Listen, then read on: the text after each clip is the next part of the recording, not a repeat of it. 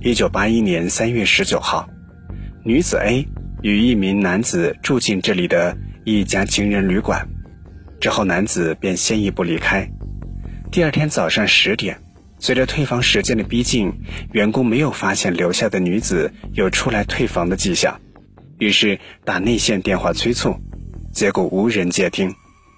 员工觉得很奇怪，于是进入房间查看，发现女子 A 已经被掐死在屋内。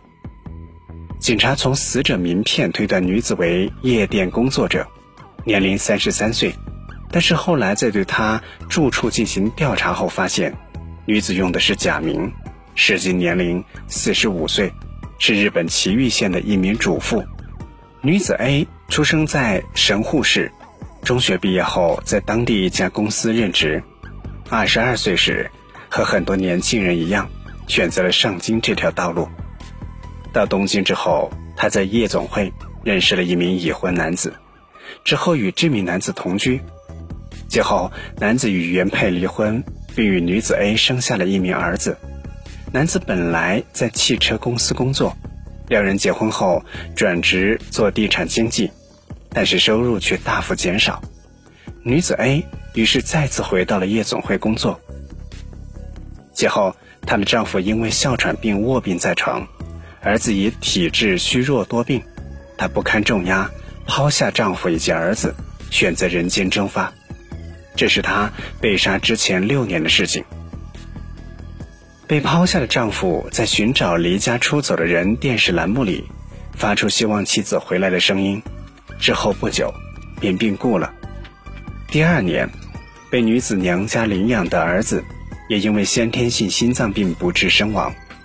女子 A 在被杀前一年的六月，也就是一九八零年六月，回到了神户娘家时，得知丈夫和儿子的死讯。警察无法复原当时女子 A 的心情是怎么样的，只是听说她像被召唤了一样，立刻又回到了东京。再次离家出走的女子 A 混迹于涉谷以及新宿夜店，打工糊口。根据夜店同僚证言，当女子 A 在夜店里找不到合适的消费对象时，就会在大久保公园站街拉客。事发当日凌晨一点十分左右，女子 A 与一个男子一起进入了情人旅馆，房间号为四零一。早上七点。男子首先出了旅馆，女子的尸体三个小时后被发现。警方推测，年过四十岁的中年妇女失去了家庭，为了生活不得不出卖自己的肉体。警察在她死后对她住处进行了搜查，在天花板以及衣服箱子里，发现了记录有丈夫、儿子忌日的字条。在她保险箱里，发现了保存着丈夫的领带以及儿子的照片。以及一千万日元的定期存款，有人猜测，这或许是她之前为了跟老公、孩子治病，一点一点积累下来的医药费。同年四月二十五号，发生了第二起女子被杀事件。那天晚上九点，女子 B 与一位男子住进了另一家情人旅馆。晚上十点，男子没有付款，先离开旅馆。旅馆员工觉得不妥。进入房间，发现身穿浴衣的女子被丝袜勒死在床上。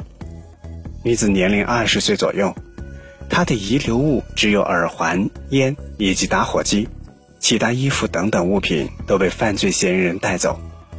之后，警察将受害人的画像张贴到日本全国，希望能够找到认识受害人的人，却没有任何结果。她就像从来没有在世界上存在过一样。通过解剖，女子的肺很干净，警察推测女子才刚刚从地方上京，也有可能是从国外来到日本东京谋生的外国女性，不知道从哪里来的年轻生命，她最后走到歌舞厅这里，生命也就停在了这里。很多年之后，一名电视主持人揭开了一个骨灰壶的盖子，指着里面说：“这里面就是那位无名无姓的可怜女子。”人们不知道她从何而来，不知他是否有亲人长辈，这世上是否有人还在寻找他、记过他。第三起女子被杀事件发生在六月十四号傍晚六点半，女子 C 与一名工薪族模样的男子住进了一家情人旅馆。一小时之后，男子没有付款先离开，意识到不妥的旅馆员工进入房间后，发现一名女子全裸躺在地上，脖子上勒着丝袜。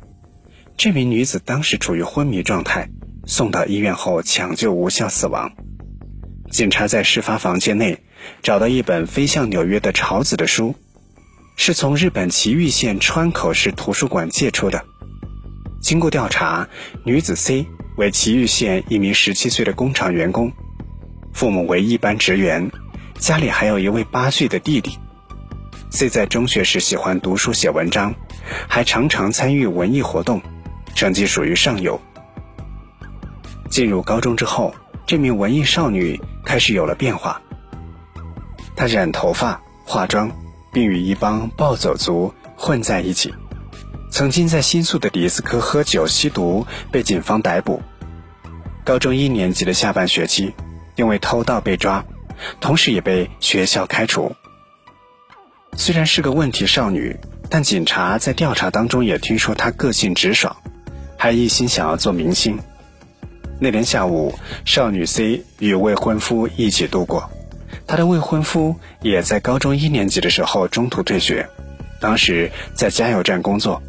虽然两人年龄还小，但双方父母都打算让他们完婚。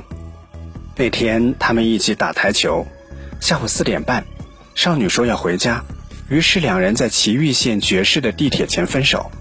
在新宿的情人旅馆发现少女的尸体。是在两人分手后的晚上七点多，死因是被掐死。少女手脚被绳子捆绑，脖子上绕着丝袜。通过尸检，发现少女血液当中含有少量毒品，未检查出二百毫升的咖啡。警察推断，少女是在咖啡店与男子见面后去的情人旅馆。女子 C。下午与男朋友约会时，两人之间并没有发生争吵等不和的事情。她为何会在几个小时之后与其他男人进入情人旅馆呢？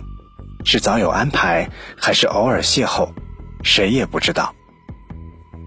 少女曾经说过，她遇到了一位娱乐圈内的人物，说不定自己就要成为娱乐圈里的人了。这一年的最后一起新宿歌舞伎町情人旅馆女子被杀案。终止在六月二十七号，当天晚上十一点左右，女子 D 在一家情人旅馆内遭到同伴男子的暴力袭击，男子企图勒死女子，女子激烈抗争之后，男子抢夺了她的钱内的钱财，仓皇逃离。女子 D 三十岁，在一家夜总会工作，那天她在游戏房一个人瞎逛消磨时间时，一名男子上来搭讪。随后将她引诱到情人旅馆。根据女子 D 回忆，男子为一名身高一米六左右的工薪族模样的人，这与之前女子 C 被杀中的目击者证言相近。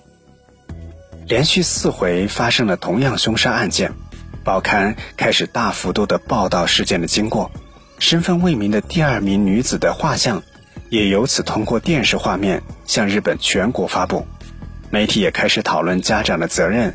离家出走到东京谋生的人们的境遇，为什么家人不愿意出来认领遗体等等问题。然而，四名女子的死很快就被媒体遗忘，侦探专案组也在不到一年的时间内大幅度的缩减人员。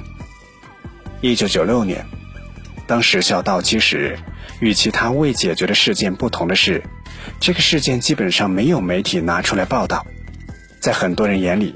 这只是几名风尘女子自找的，不值得同情，也不值得报道。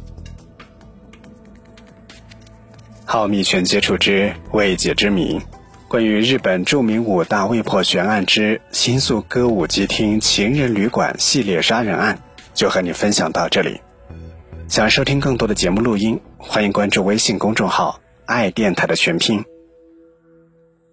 想要及时了解节目的更新动态。不要忘记点击右上方的红心进行收藏。